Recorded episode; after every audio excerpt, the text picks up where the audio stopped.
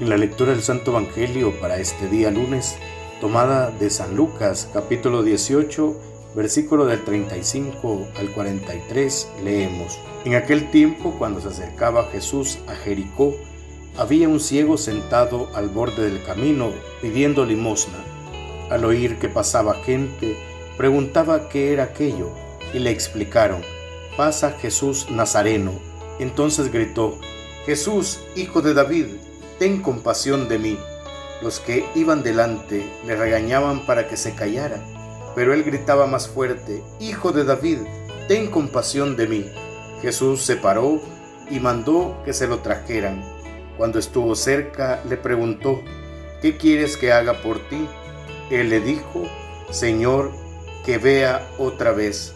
Jesús le contestó, recobra la vista, tu fe te ha curado. Enseguida recobró la vista y lo siguió glorificando a Dios y todo el pueblo al ver esto alababa a Dios. Palabra del Señor, gloria y honor a ti, Señor Jesús.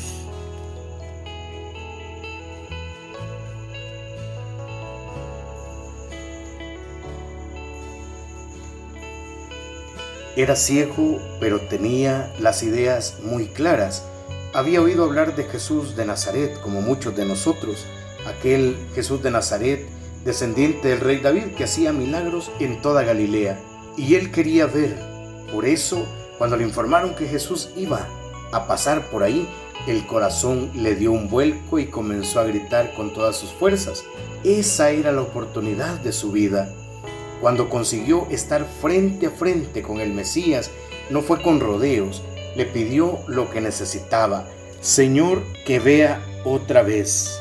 Muchos entendidos dicen que este es el modelo perfecto y con toda claridad para hacer la oración.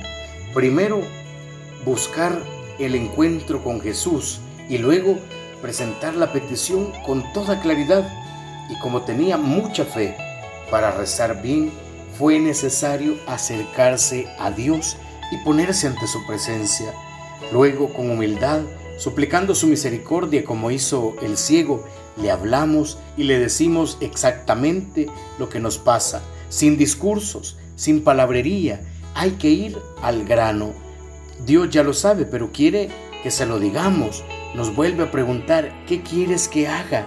Entonces nos escucha y nos lo concede según nuestra fe. Cuando los discípulos, en otro pasaje bíblico, le dicen al Señor, enséñanos a orar, Él enseña el Padre nuestro. Esa es la esencia de la oración. No necesitamos tantas palabras. Tengamos siempre presente que es ese encuentro con Él el que nos salva. La salvación viene de Él y no hay nada, ni habrá nada más importante que alcanzarla. Pidámosla de forma constante, todos los días, a toda hora. Así Él nos hará ver cada paso del camino. Se trata de caminar dejándonos guiar por la luz, viendo con los ojos de la fe. Pidamos fe para ver el camino y andarlo con perseverancia.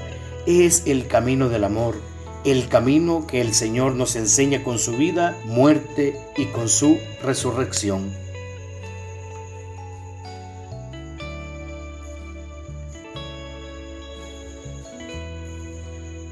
Oremos juntos. Señor, dame la fe para saber que tú siempre estás conmigo. Necesito la habilidad de ver todo desde tu punto de vista. Permíteme adorarte y glorificarte por tu constante compañía y por no dejarme nunca solo en mis problemas y tristeza. Aumenta mi fe para ser capaz de experimentar tu amor en las dificultades y en las pruebas. Amén. En el nombre del Padre, del Hijo y del Espíritu Santo. Amén.